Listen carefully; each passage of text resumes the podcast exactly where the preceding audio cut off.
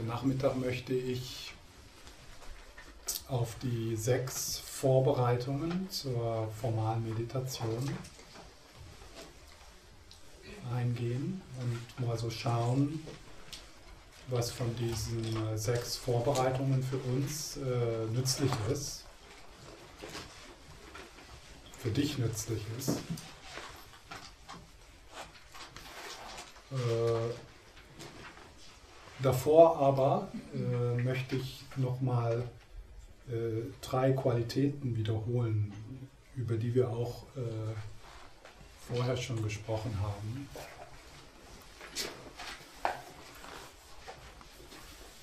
Im ersten oder zweiten Modul äh, How to Meditate, wie, wie zu meditieren. So drei Qualitäten, die äh, wir in der analytischen und auch in der stabilisierenden Meditation äh, kultivieren. Und das erste ist die Entspannung. Und das ist wirklich, wirklich die Grundlage.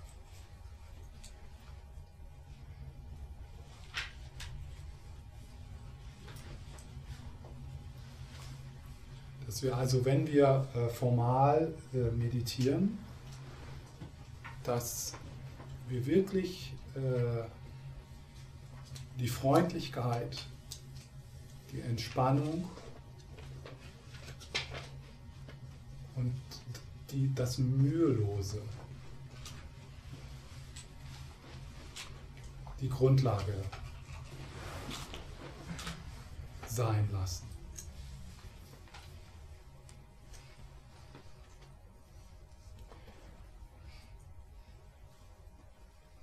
Um dorthin zu kommen, zum Meditationskissen, äh, bedarf es vielleicht der Disziplin und der Gewohnheit. Aber wenn man dann mal sitzt, wenn man dann mal seinen Körper hierher gebracht hat, dann, äh, dann den, ähm, den mühevollen Geist, ich muss mich anstrengen, ich muss besser werden, ich muss ganz doll meditieren und ich kann das besser, wenn ich mich mehr anstrenge. Und wenn es dann nicht so gut klappt, dann liegt das daran, dass ich mich nicht genügend anstrenge. Also ich muss mich mehr anstrengen.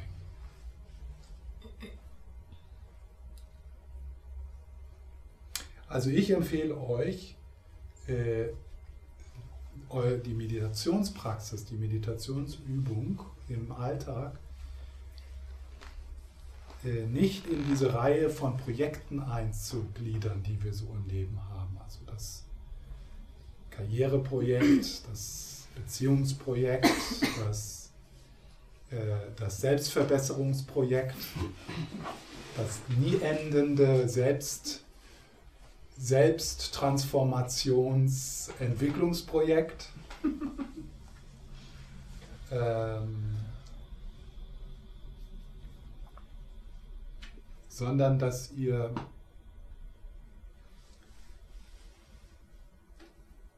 in der Meditation so richtig eure Zeit verschwendet.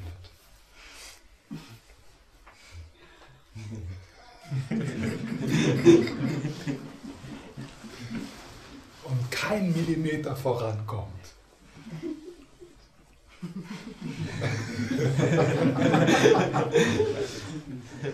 super, da bin ich echt gut.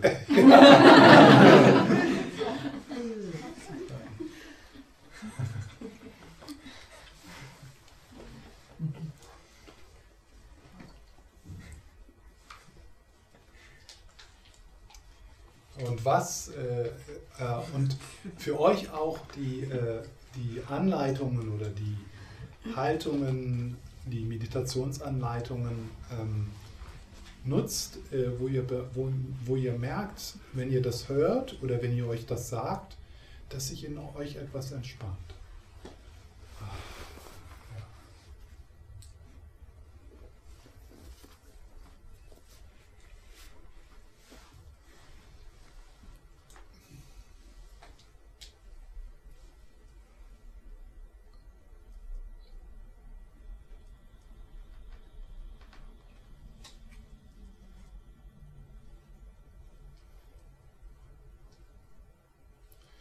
Äh, die Entspannung, äh, das äh, ähm, geht auch einher mit der Körperhaltung. Also dass ihr äh, euch so, dass ihr mit der Meditationshaltung arbeitet und schaut, experimentiert. Und ähm, das ist überhaupt kein Problem, auf dem Stuhl zu sitzen oder äh, man kann sich auch hinlegen, im Stehen meditieren. Also dass, dass ihr so ein bisschen das, äh, äh, ähm, die manchmal zu übertriebene Anhaftung an der Meditationshaltung, wo, wie, so wie man denkt, dass sie sein sollte, äh, also das ist dann, wie, wie seine Heiligkeit habe ich mal gehört, wie er sagte, äh, also die Westler, die wollen nur meditieren, weil sie dabei gut aussehen wollen. ja? Und das passiert immer wieder, dass so Meditationsabende oder auch Retreats, das wird in so ein Wettbewerb im stillen Sitzen. Also wer am, am besten stillen sitzen kann, still sitzen kann und friedlich aussieht, der ist, äh, der, ist ähm, der ist vorne. Also der ist dem Ziel näher in, in, der, in dem Meditationswettbewerb. Ja. Wer kann besser meditieren? Das hängt hauptsächlich davon, an, davon ab, wie es aussieht von außen. Ja, und dann guckt man so, oh. Mhm. Der sieht ein bisschen heiliger aus als ich. Vielleicht muss ich Vielleicht muss ich noch so ein bisschen die Brust raus.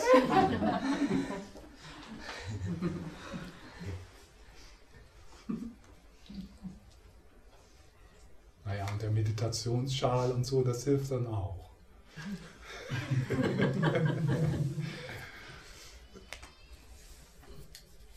Ist noch nicht so schlimm wie in den Yoga-Studios, aber die Richtung.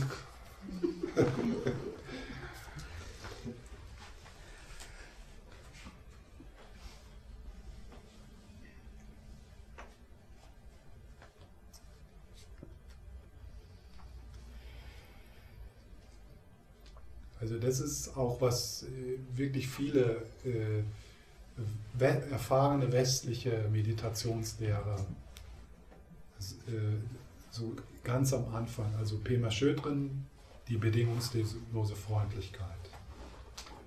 Und Alan Wallace, erster Punkt, das Wichtigste, Entspannung.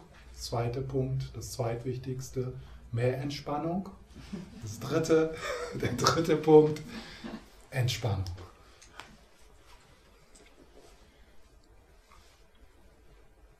Den Druck loslassen und zu bemerken, was, welche Erwartungen, welche Vorstellungen, zum Beispiel äh, die Vorstellung, in Meditation sollte man nicht denken oder das sollten keine Gedanken sein, das sollte irgendwie. Oder die Vorstellung, äh, dass man sich gut fühlen soll. Und wenn man sich dann nicht gut fühlt in der Meditation, äh, dass, dass ihr dann denkt, das funktioniert nicht, ich kann nicht meditieren, ich fühle mich schlecht. Das geht gar nicht weg.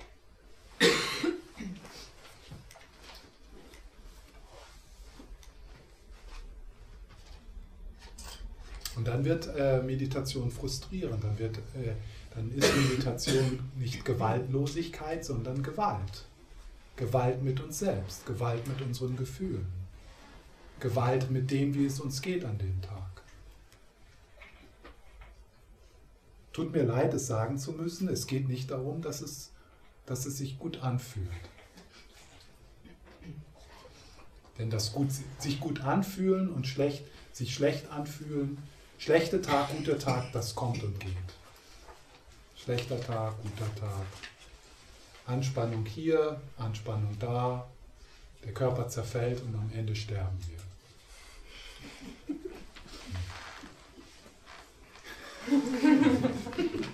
Das nennt man buddhistischen Humor.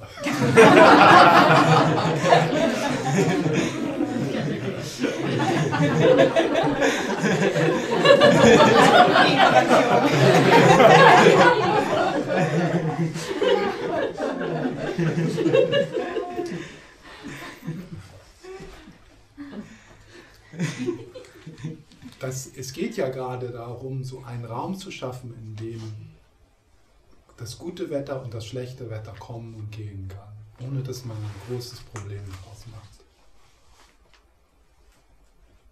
Und das heißt also, dass wir uns hinsetzen und das betrachten, was ist. Und wenn wir dann an dem Tag verspannt sind, traurig, müde, freudig oder friedlich, ja, das ist dann, was ist.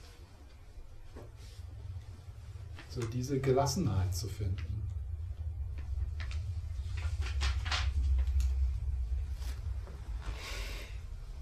Eine, eine Anspannung, die äh, man in die Meditation hineinbringen können, kann, ist, äh, dass wenn es mal äh, gut gewesen ist, so es gibt ja dieses Anfängerglück in Meditation. Ja?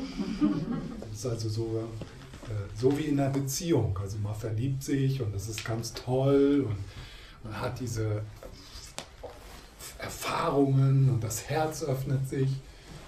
Und das dauert dann so drei Wochen.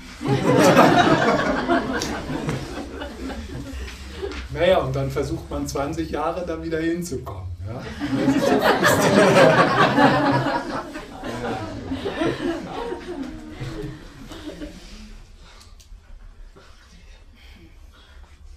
Oder wenn man dann im Retreat irgendwie eine Erfahrung gemacht hat. Also statt mit dem zu sein, dem liebevoll begegnen, das betrachten, was ist, dem Raum geben, dann äh, versuchen, irgendwas zu erzwingen oder etwas zu kre kreieren oder äh, durch Kontrolle irgendwie äh, etwas anderes zu erfahren als das, was ist.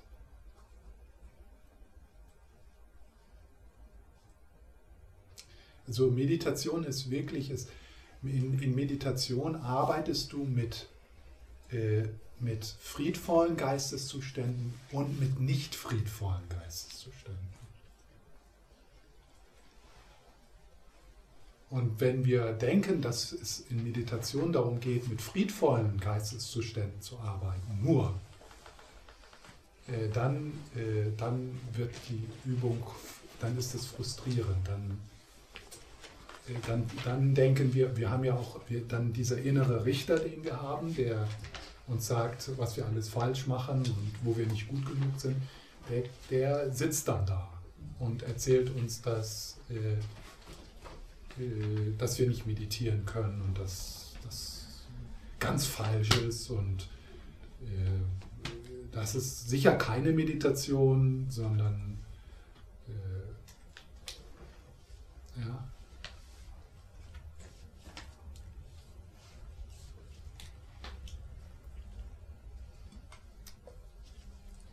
Äh, in der Körperhaltung, da hilft es sicher äh, wirklich, da hilft es, äh, irgendeine Art von Körperarbeit zu machen. Das also auch als Teil der Meditationspraxis zu sehen. Also nicht Yoga praktizieren, um dünner zu werden oder den Bauch einziehen zu können, sondern äh, Yoga als Achtsamkeitsübung. Ja. Äh, gibt ja, äh, es gibt ein paar Stunden Feldenkreis äh, hier im Zentrum in Bezug auf die Haltung, die Meditationshaltung. Also sowas, das ist wirklich, also wenn, wenn ihr äh, so Meditation, wirklich äh, formale Meditation, also wenn ihr das so seht, das möchte ich so in meinem Alltag etablieren, arbeitet mit, eurer, äh, mit eurem Körper und auch mit der Meditationshaltung. Und fragt Leute, die sich auskennen, wie zum Beispiel die Feldenkreis, wie Yoga-Lehrer oder Rolfing äh, oder ja, Leute, die sich mit Körperhaltung und Meditationshaltung, das macht so einen Unterschied.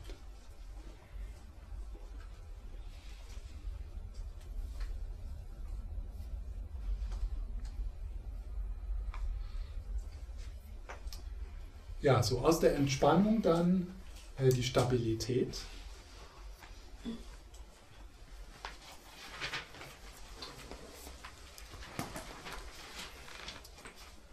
Und äh, ich benutze bewusst nicht das Wort Konzentration,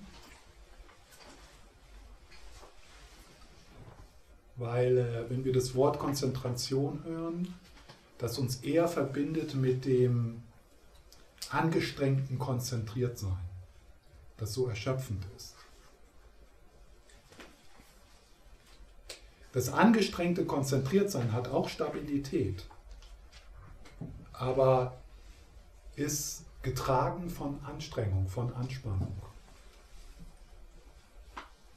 Und das ist nicht die Stabilität, der Fokus, den wir in Meditation entwickeln.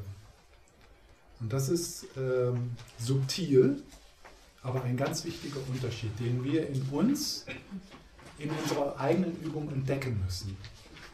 Wie kann man stabil mit dem Objekt präsent sein, ohne Anstrengung? Das heißt also, die, anstrengende Konzentration wäre sowas der Atem oder was immer das Objekt ist. Ja? Und man bemerkt das, wenn ihr so meditiert, dann bemerke ich das, also wenn ich mich so umschaue, oder ihr, wenn ihr selber da äh, sensibler werdet, das ist dann so. Also dann kommt so dieses und dann gehen die Schultern hoch und der Atem wird etwas flacher. Ja, ich meditiere. Konzentration.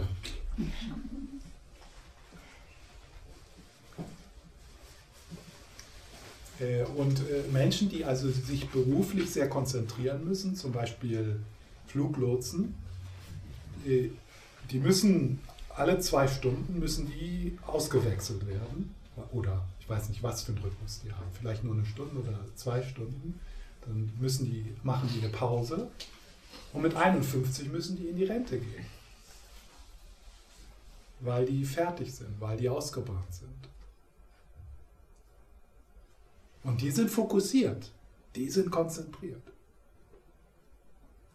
Und äh, in Meditieren, also jemand, der meditiert äh, und das auf eine gesunde Art und Weise tut und im Retreat, wo dann acht bis zehn Stunden vielleicht meditiert wird, das ist eher erfrischend, anstatt erschöpfend und auslaugend. Ja, also da ist es so, äh, das ist eher so. Der Geist ist offen, entspannt, aber präsent mit dem Objekt, was immer das Objekt ist.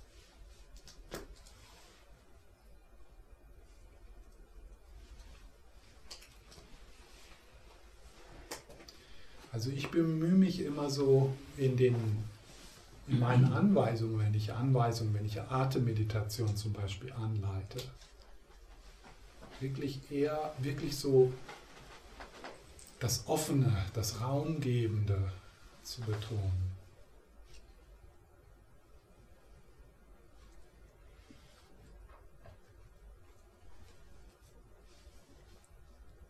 Und manchmal, ich habe dann eine Zeit lang immer gesagt, das ist wie ein Tanz, wie mit dem Atem tanzen.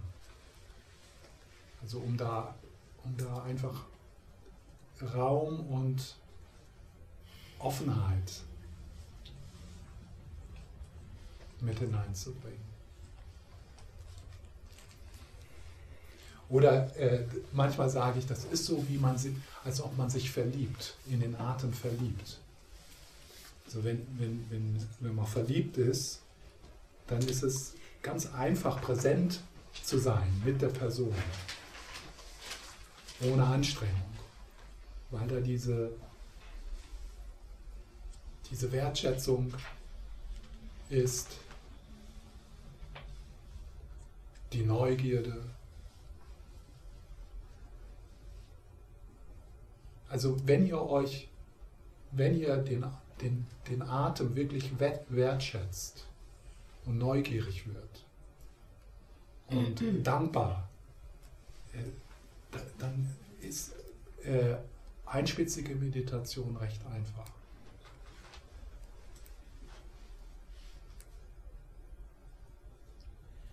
Es ist nur am Anfang, dass das irgendwie langweilig erscheint. Ja, der Atem, der ist immer gleich. Der Atem ist eine Landschaft. Das ist eine, eine Landschaft, die jeden Tag anders ist.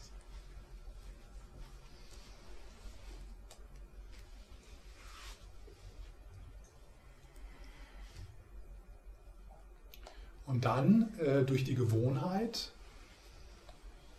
äh, entwickelt sich dann der geistige Faktor der Achtsamkeit. Und der geistige Faktor der Achtsamkeit ist der geistige Faktor, der ist wie so wie ein Klebstoff, man, den man so, also wenn das der Geist, no, das ist der Atem.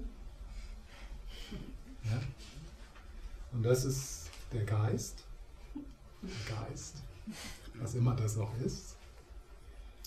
Und, äh, und dann können wir durch die Attention, die Aufmerksamkeit, den Atem auf den, äh, den Geist auf den Atem bringen. Und dann die Achtsamkeit, das ist der geistige Faktor, der den, der den Geist am Atem kleben lässt. Und dann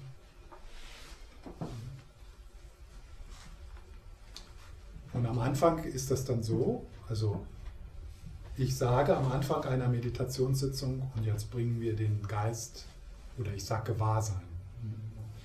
Wir, wir bringen das Gewahrsein auf den Atem.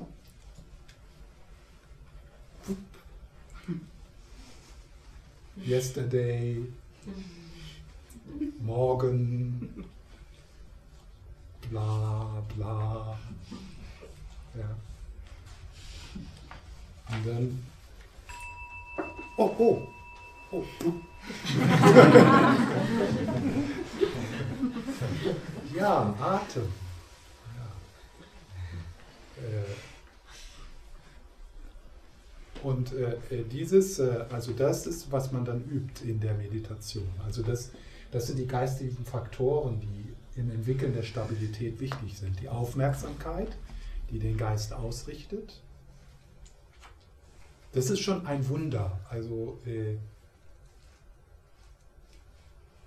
äh, dass wir äh, unsere Aufmerksamkeit, unseren Geist auf gewisse Aspekte unserer Erfahrung ausrichten können. Und wir wissen gar nicht genau, wie wir das machen. Ja, ich kann zum Beispiel sagen, jetzt bringt eure Aufmerksamkeit auf den rechten Zeh. Und das könnt ihr tun. Und das ist eine ganz wichtige, eine ganz wichtige Fähigkeit, die wir haben, weil die Art und, ähm, weil die Art und Weise, wie du dich fühlst, nicht die Art und Weise, oder wie du dich fühlst, wie du dich fühlst, hängt zum großen Teil davon ab, worauf du Aufmerksamkeit, worauf du deine Aufmerksamkeit was du über einen anderen Menschen denkst, hängt zu einem großen Teil davon ab, wo du deine Aufmerksamkeit drauf ausrichtest. Ja? Kommuniziere ich? Wie du über dich selbst, was du über dich selbst denkst oder was du, wie, du dich, wie du dich fühlst mit dir selbst, hängt zum großen Teil davon ab, wo du deine Aufmerksamkeit darauf ausrichtest. Und da haben wir Einfluss. Das können wir üben. Wir können üben zu lernen, worauf richte ich meine Aufmerksamkeit aus und möchte ich das? Möchte ich meine Aufmerksamkeit auf etwas anderes ausrichten? Ja? Und das ist dieser geistige Faktor der Aufmerksamkeit. Und dann natürlich wichtig, der, der geistige Faktor der Achtsamkeit, die es möglich macht, an dem Objekt zu bleiben, auf dem du deine Aufmerksamkeit ausrichten möchtest. Der Atem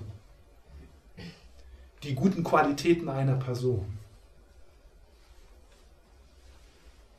Wenn du jetzt die Gewohnheit geschaffen hast, über die schlechten Gewohnheiten, die schlechten Anteile einer Person zu meditieren, dann ist, geht dein Geist ganz einfach dahin. Der ist da wie festgeklebt. Warum? Weil du das meditiert hast. Du hast geübt, deinen Geist, deine Aufmerksamkeit auf die schlechten Qualitäten dieser Person zu bringen. Und dann ist es ganz einfach, den Geist dahin zu bringen. Und dann ist es für den Geist auch ganz einfach, da dran zu bleiben. Weil du das geübt hast. Und dann erscheint dir irgendwann die Person so, wie, wie in, dann kommen diese Gewohnheiten, auf die du meditiert hast, so in den Vordergrund, dass du denkst, dass das die Person ist.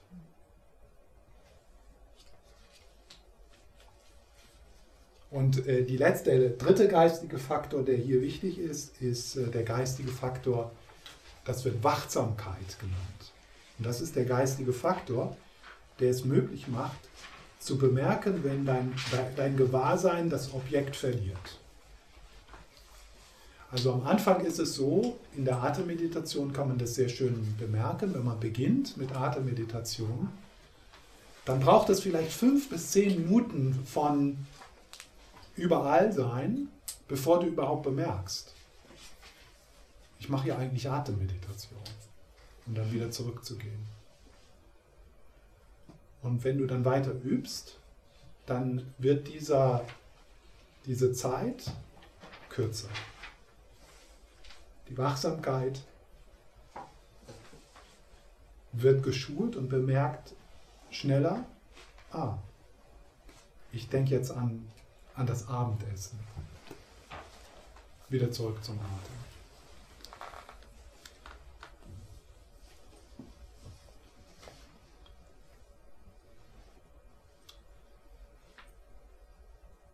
Und dann das letzte, die letzte Qualität ist die Klarheit oder die Wachheit.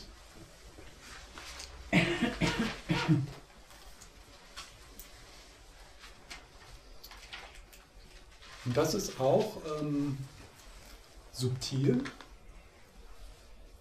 so den Unterschied äh, zu entdecken zwischen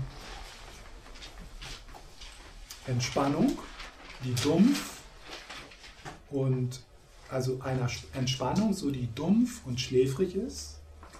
So was wir so sagen, wenn, oh, ich muss mich jetzt mal entspannen, so mit einer Flasche Bier auf der Couch und Mist im Fernsehen gucken. Was sicher auch notwendig ist manchmal. Ja. Das ist, was wir so denken, was Entspannung ist. Das ist so ein ah, schläfrig,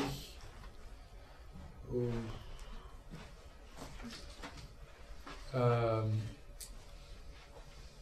und äh, diese Entspannung hier, diese Entspannung äh, ist, äh, äh, ist gehalten von einem wachen und klaren Geist. Das auch durch die Meditations, der auch durch die Meditationshaltung ausgedrückt wird. Ja? Also deswegen sitzen wir sitzen wir in, in, einer, in einer Haltung, die äh, würdevoll ist, äh, um, diese, um diese Klarheit, um diese Wachheit zu unterstützen im Geist.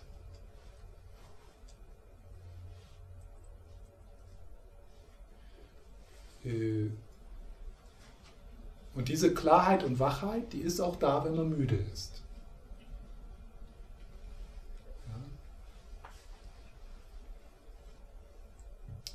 das Gewahrsein, das sich der Müdigkeit gewahr ist, ist nicht müde.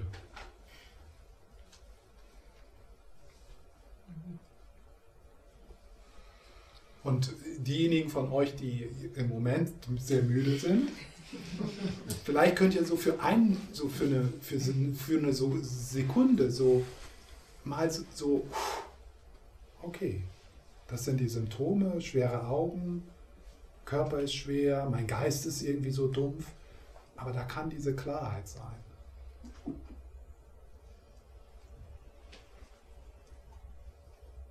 Ich bin mir dessen gewahr, dass ich müde bin. Und dieses Gewahrsein ist wach und klar.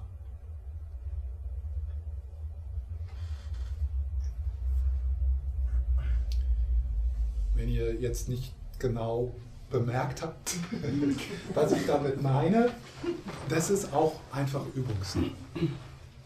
Also wenn ihr mal äh, äh, längere Retreats gemacht habt, dann bin ich mir sicher, dass ihr diese Momente erkennt. Die Klarheit und Wachheit der Müdigkeit.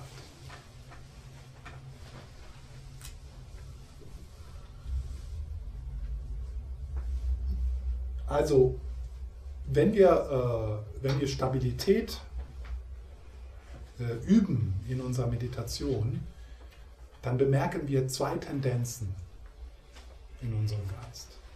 Die eine Tendenz ist äh, die Ablenkung.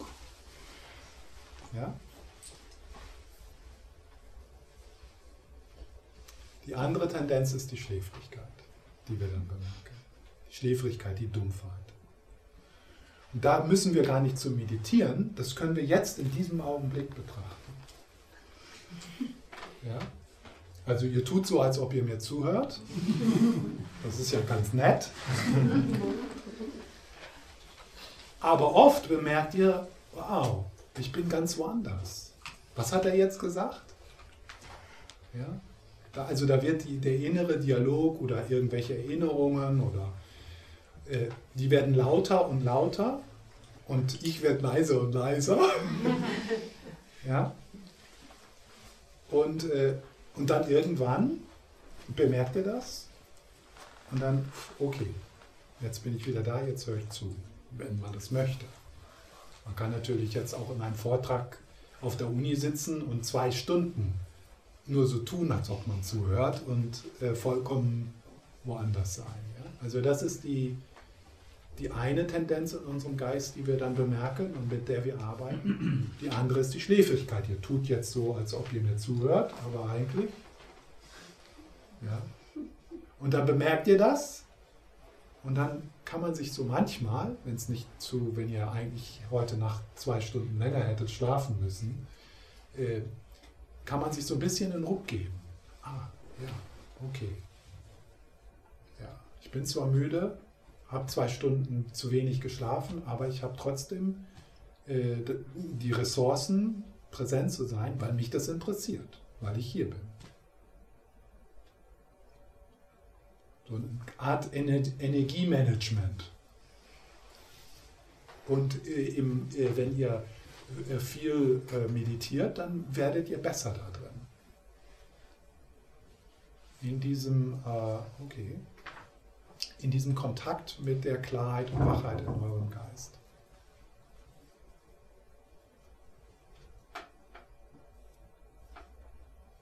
Es hat viel mit der Haltung auch zu tun.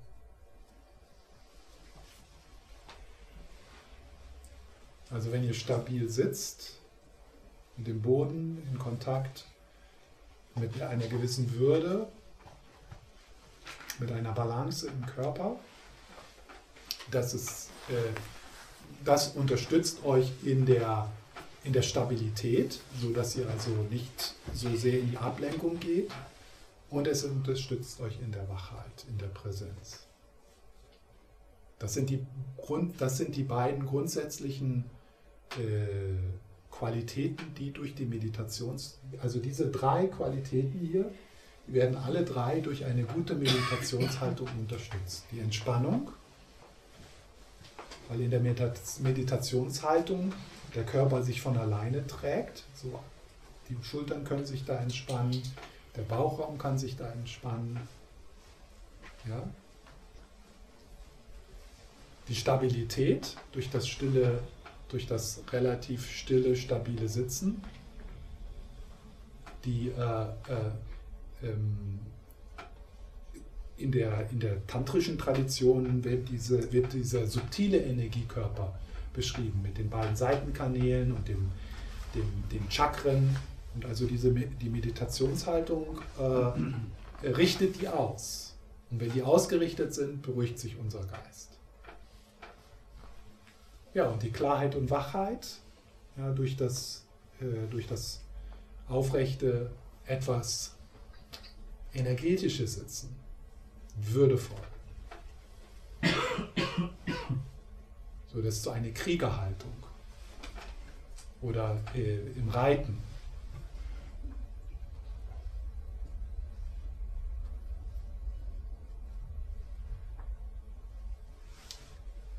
Irgendwelche Fragen zu den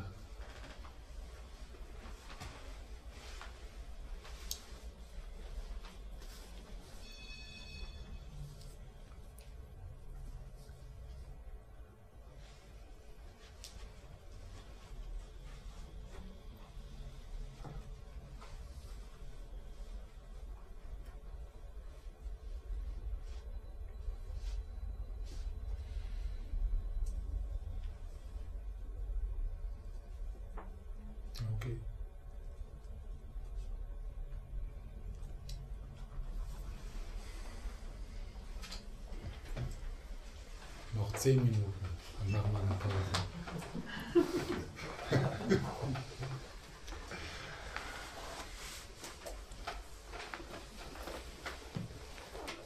am, äh, am, am Retreat, äh, also in zwei Monaten, wenn ich dann komme, sieben Wochen oder so.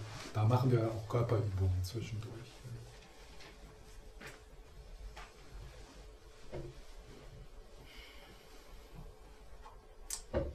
Okay, die sechs vorbereitenden Übungen, die sechs Vorbereitungen für die Meditation.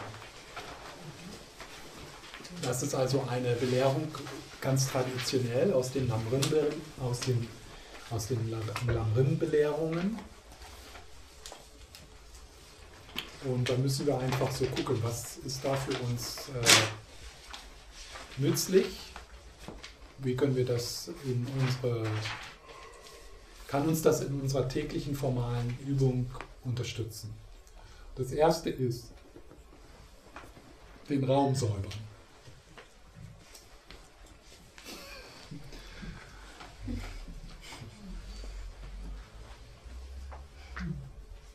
Also in der tibetischen Tradition das ist, ist es ganz wichtig, ähm, dass man sich nicht einfach hinsetzt.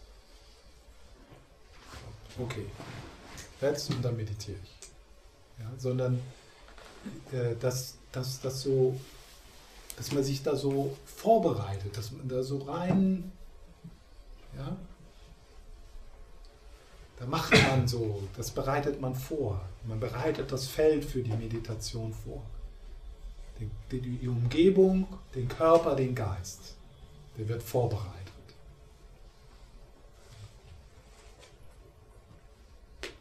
Und dadurch, äh, da wir Anfänger sind in der Meditation, sind wir sehr äh, beeinflusst durch die Umgebung, in der wir meditieren. Und äh, es ist jetzt wahrscheinlich nicht so, dass wir jeden Morgen dann saugen. aber, äh, aber dass wir so, ähm, so ein bisschen Ordnung schaffen, dass wir im Allgemeinen äh, also einen Ort haben, an dem wir meditieren, der schön aussieht, um den wir uns kümmern, den wir lieb haben. Ja. Ein Ort, den wir lieb haben. Das macht einen super Unterschied. Also ich merke das in den Zentren. Die Zentren, wo jemand sich sorgt, die in Zentren, und das drückt sich auch in der Sauberkeit aus, im Saubermachen, in wie die Dinge aussehen, was für Dinge da sind, wie die ausgewählt sind. Ja? Das macht einen riesigen Unterschied. Da passiert das Meditieren schon fast von allein.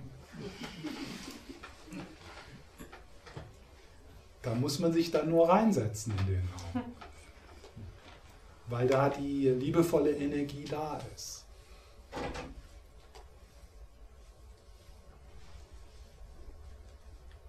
Ja. Und so ist das auch äh, mit eurem Meditationsplatz, also dass wir dann kann man schauen, äh, ob man so einen Altar da haben möchte, dem man einige Dinge tut, die einen inspirieren. Man könnte lernen, äh, da werde ich noch ein bisschen was zu sagen, was so traditionell Teil eines Altars ist und was das bedeutet. Äh, so dass es, äh, selbst wenn man sich mal ein paar Tage nicht hinsetzt, dass es schon reicht, da einfach mal hinzugucken morgens. Ja. Einfach mal hinzugucken und eine Kerze anzuzünden. Das dauert dann zwei Minuten und da ist sofort eine andere Qualität im Tag.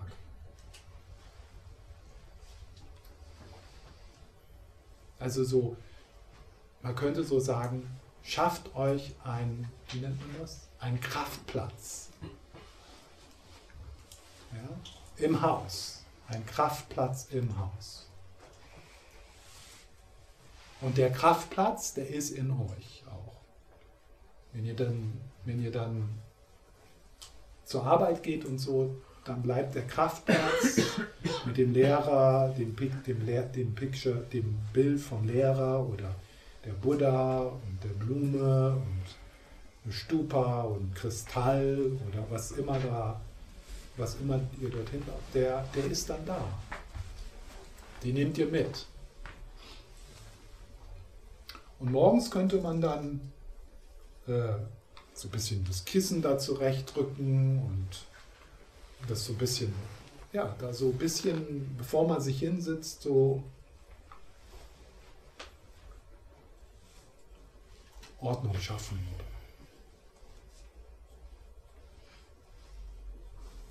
Also das ist das Erste. Der zweite ist, der zweite Punkt ist Opfergaben darbringen. Ja? Gibt es da ein besseres Wort? Opfergaben?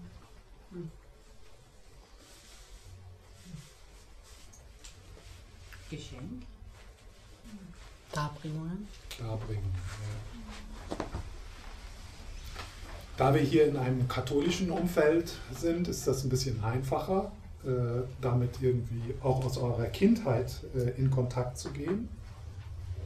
Also das ist dann zur Maria zu gehen und eine Kerze anzuzünden und weil es schöner ist, zehn Kerzen anzuzünden. ist einfach schöner. Und ein Kind würde, ver versteht das sofort.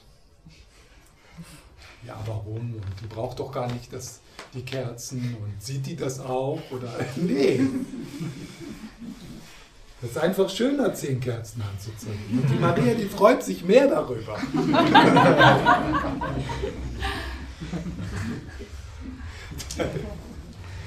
ja? Also da äh, könnt ihr euer, euren katholischen Hintergrund äh, wirklich hier sinnvoll mit reinbringen.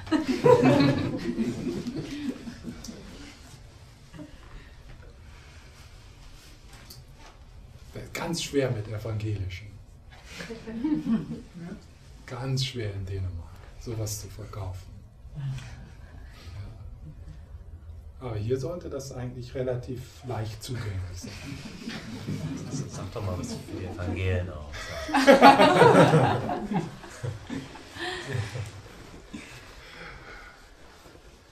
ja, für manche, äh, für manche ist das kein, ist das, das ist halt so. Es ist, äh, wenn ihr bemerkt, dass, äh, dass euch gewisse äh, Rituale oder gewisse Gesten nicht ansprechen und die äh, euch nichts, wo ihr einfach keinen keinen Zugang findet, dann macht das überhaupt nichts. Da muss man sich nicht zu zwingen oder denken, ah, ich sollte ja oder so. Das ist, das ist, äh, warum soll, ja, das geht hier nicht um, ihr solltet das tun, sondern eher es geht um die Frage, könnt ihr sehen, dass da ein Potenzial für euch ist, dass euch das in der, in der formalen Praxis unterstützt.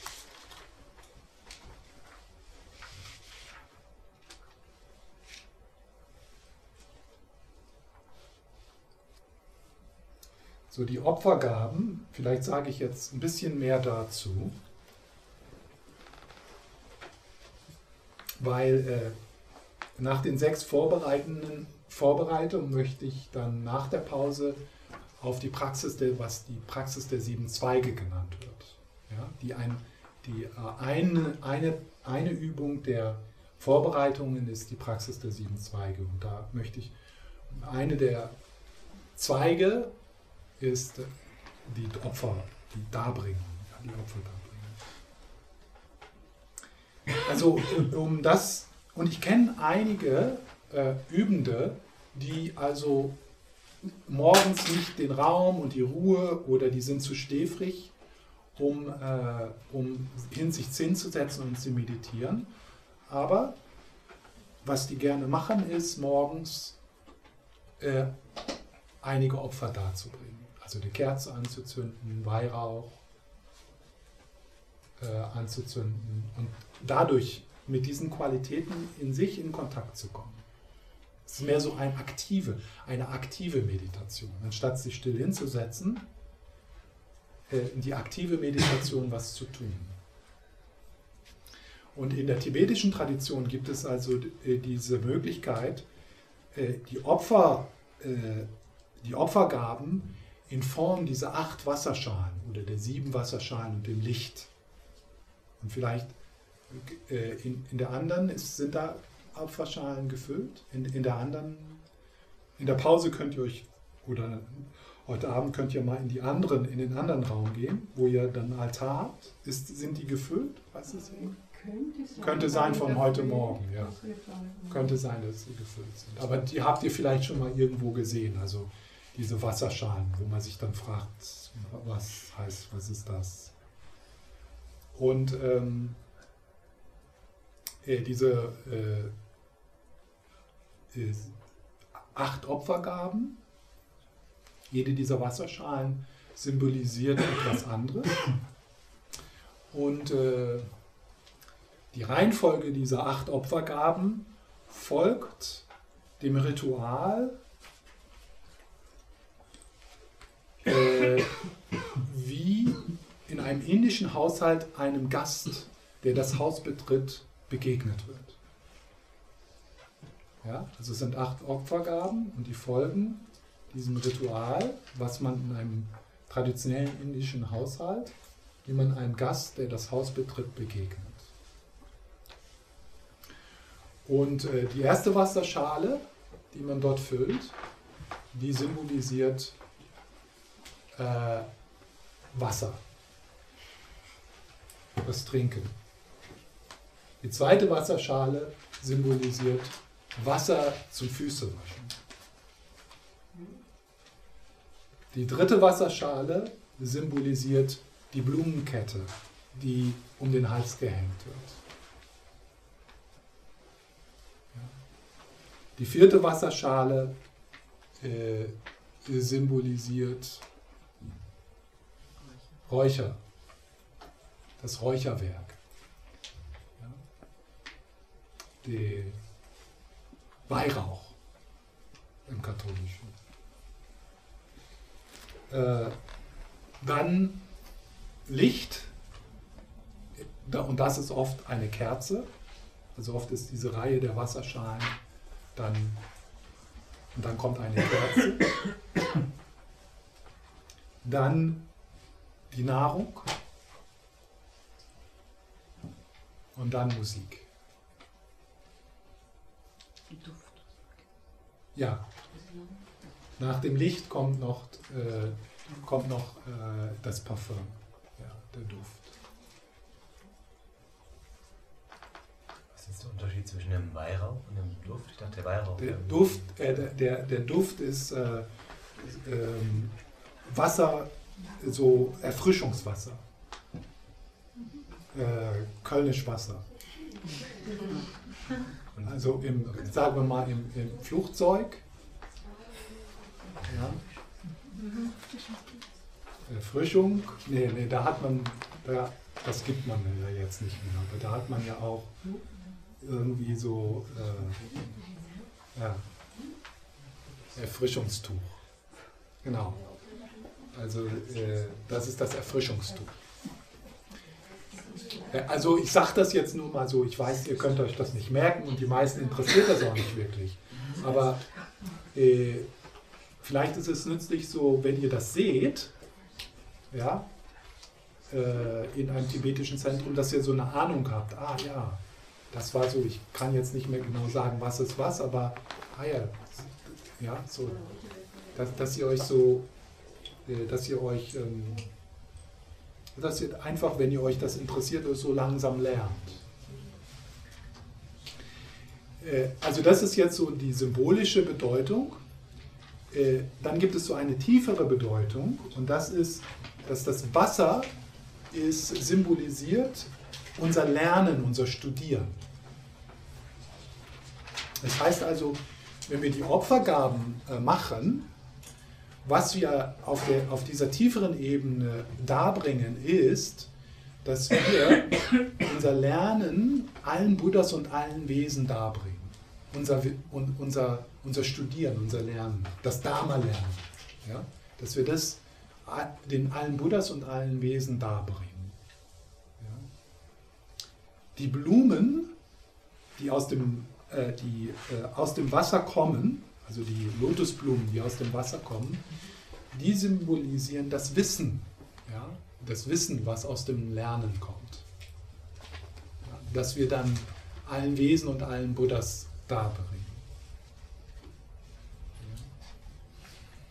Das Räucherwerk äh, symbolisiert unsere ethische Disziplin, die wir allen Wesen und allen Buddhas darbringen.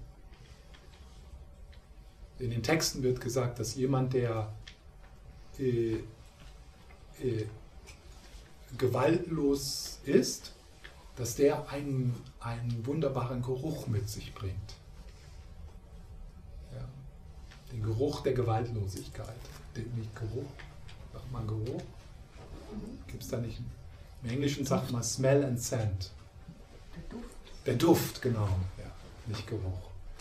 Der Duft. Ja, der Duft der, äh, der Gewaltlosigkeit. Äh, das Licht äh, symbolisiert die Einsichten, ja, die Weisheit. Dass wir allen Wesen und allen Buddhas darbringen. Die Nahrung symbolisiert die Konzentration, die wir allen Wesen darbringen. Und die Musik symbolisiert das Lehren. Ja? Also das Dharma teilen mit anderen. Nicht nur jetzt im Formalen, sondern auch im Kleinen, im Täglichen, dass wir allen Wesen darbringen. Das heißt also, auf dieser Ebene symbolisieren diese Opfergaben morgens äh, unsere Bodhicitta-Motivation, äh, unsere Übung und die Früchte unserer Übung äh, den Buddhas darzubringen, das zu teilen, nicht für uns zu behalten. Allen Buddha, äh, den allen Buddhas und allen Wesen äh, unsere Übung und die Früchte unserer Übung zu widmen.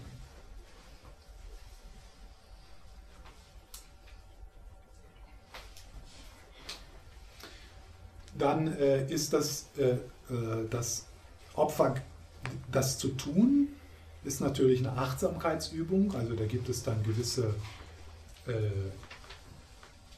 eine gewisse Art und Weise, das zu tun, wie man, was man da, wie man die Wasserschalen füllt und äh, wie die zueinander stehen und äh, ähm, also das ist dann so und das, ähm, das Element Wasser äh, ist ja verbunden mit Gefühl.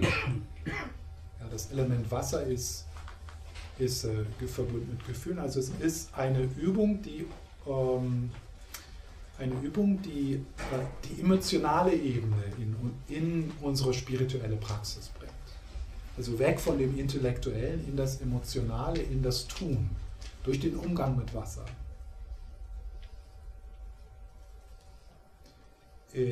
Teil dieser, äh, dieser Opfergaben ist natürlich, dass wir die Präsenz des Erleuchtungsgeists spüren, ja? symbolisiert äh, durch den Buddha, symbolisiert durch die Bilder unserer Lehrer, Dalai Lama oder Tara oder was immer auch das ist, ist also äh, in dem Augenblick dann auch, hat es sofort den tantrischen Aspekt, die Anwesenheit äh, des Erleuchtungsgeist, des unendlichen Mitgefühls, äh, mit dem in Kontakt zu treten.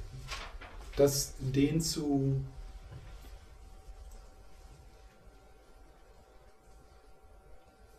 bestätigen. Anzuerkennen, äh, die, die, diese Präsenz anzuerkennen.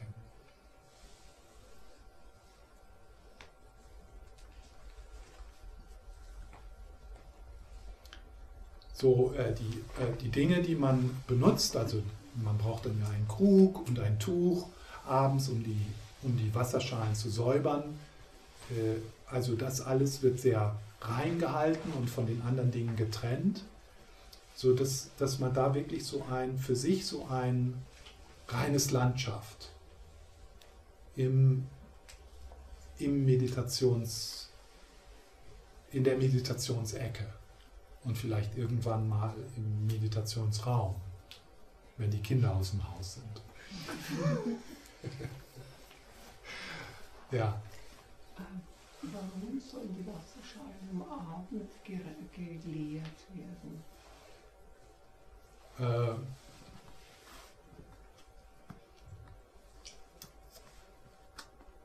Äh, also es besteht, es, ist, äh, es besteht die Möglichkeit, dass, dass ähm, äh, man die Wasserschalen auch über Nacht auf dem Altar lässt und dann am nächsten Morgen leert und sofort wieder füllt.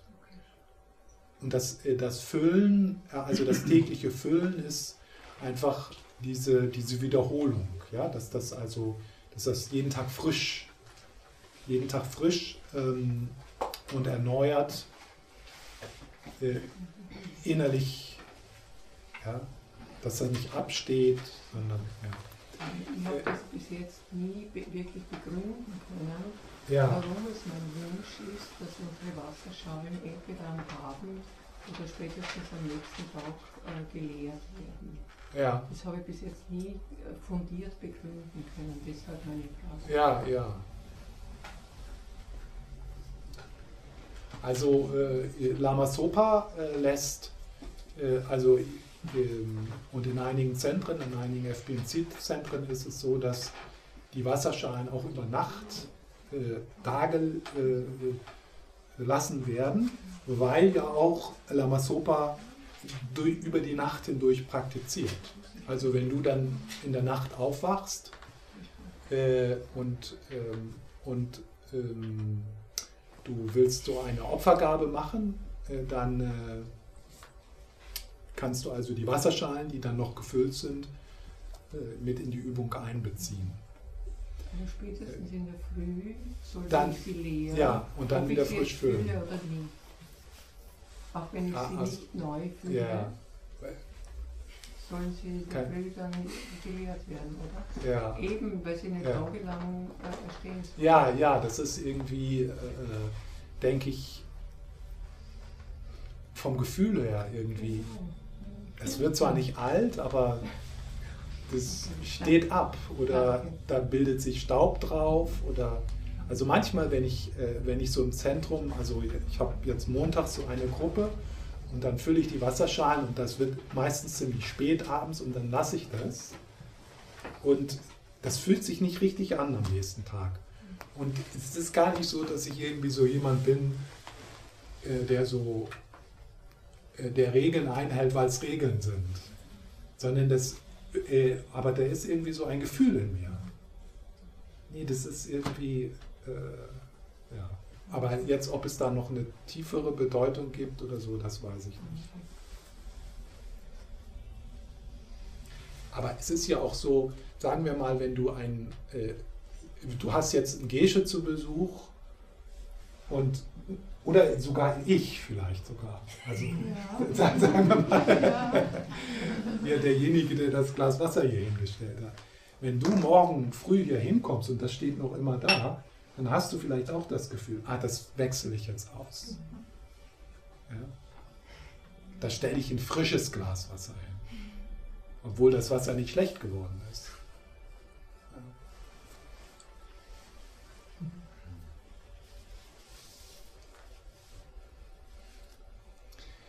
Dann, äh, äh, wenn man also diese äh, symbolischen Opfergaben dargebracht hat, dann kann man äh, geistig äh, diese, äh, diese Opfergaben vermehren. Ja? Und eine, eine Art und Weise, das zu tun, ist, so sein Gewahrsein so auszudehnen und mit all den Frauen und Männern Kontakt aufzunehmen, die, die in diesem Augenblick, und das können wir jetzt auch äh, so in diesem Augenblick tun, die in diesem Augenblick in Tempeln und Kirchen und Pilgerorten und buddhistischen, christlichen Lourdes, wo immer, ähm, Opfergaben da, Kerzen anzünden, mit dem Göttlichen im weitesten Sinne in Kontakt treten. Und dieses Feld der Feier und der Opfergabe und der Hingabe, das passiert 24 Stunden auf diesem Planeten. Rund um die Uhr. Rund um die Uhr Andacht auf diesem Planeten. Ähm, und äh, das ist dann so, äh, so im Geist kann man dann alle diese Opfergaben, ein Meer von, von Kerzen, ein Meer von Weihrauch, ein Meer von, äh, von, äh, äh, von Nahrungsmitteln und die, äh, diese Freude, mit dieser Freude in Kontakt treten. Die Freude der Großzügigkeit.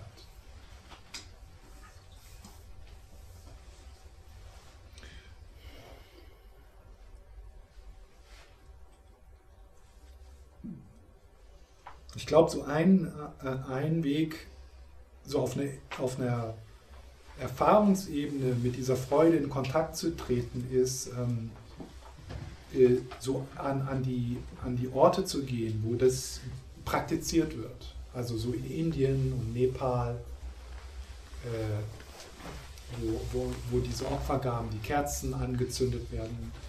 Äh, das ist das könnte sicher vielleicht so ein Zugang dazu äh, zu, helfen, so einen Zugang zu finden. Auf einer, nicht auf einer intellektuellen Ebene, sondern so auf einer mehr kindlich, sich einlassend, spielerisch,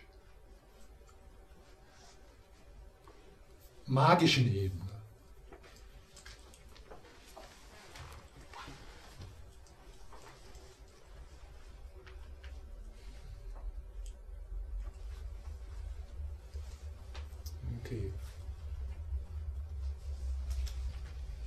Das sind die Opfergaben. Gibt es da irgendwelche Fragen?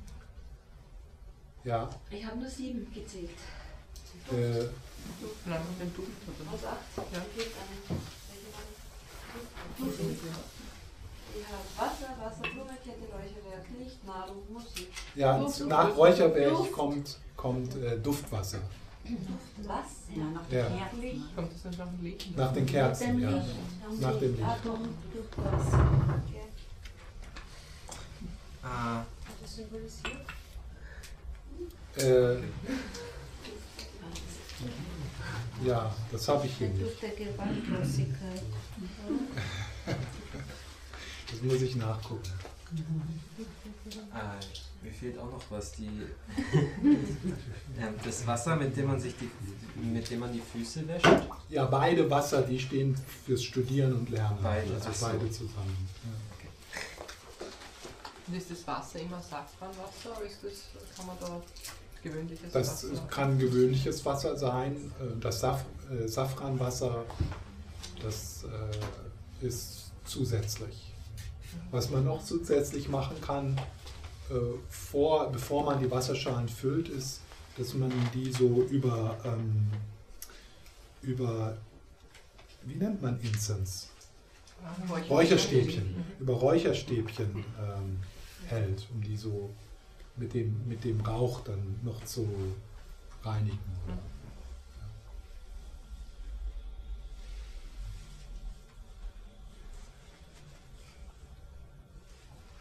Es gibt ein, es gibt ein, ein Video. Äh, äh, Vielleicht kann ich dir den Link schicken, weil das ist nicht auf YouTube. Die anderen Sachen sind auf YouTube, aber ich hatte so eine Zeit lang auf Ustream heißt das. Und da habe ich mal so äh, eine Demonstration von Niederwerfungen gemacht und auch äh, wie man die Wasserschalen füllt, so mit Präsentation und wie man das so macht. Äh, und das kann man sich angucken.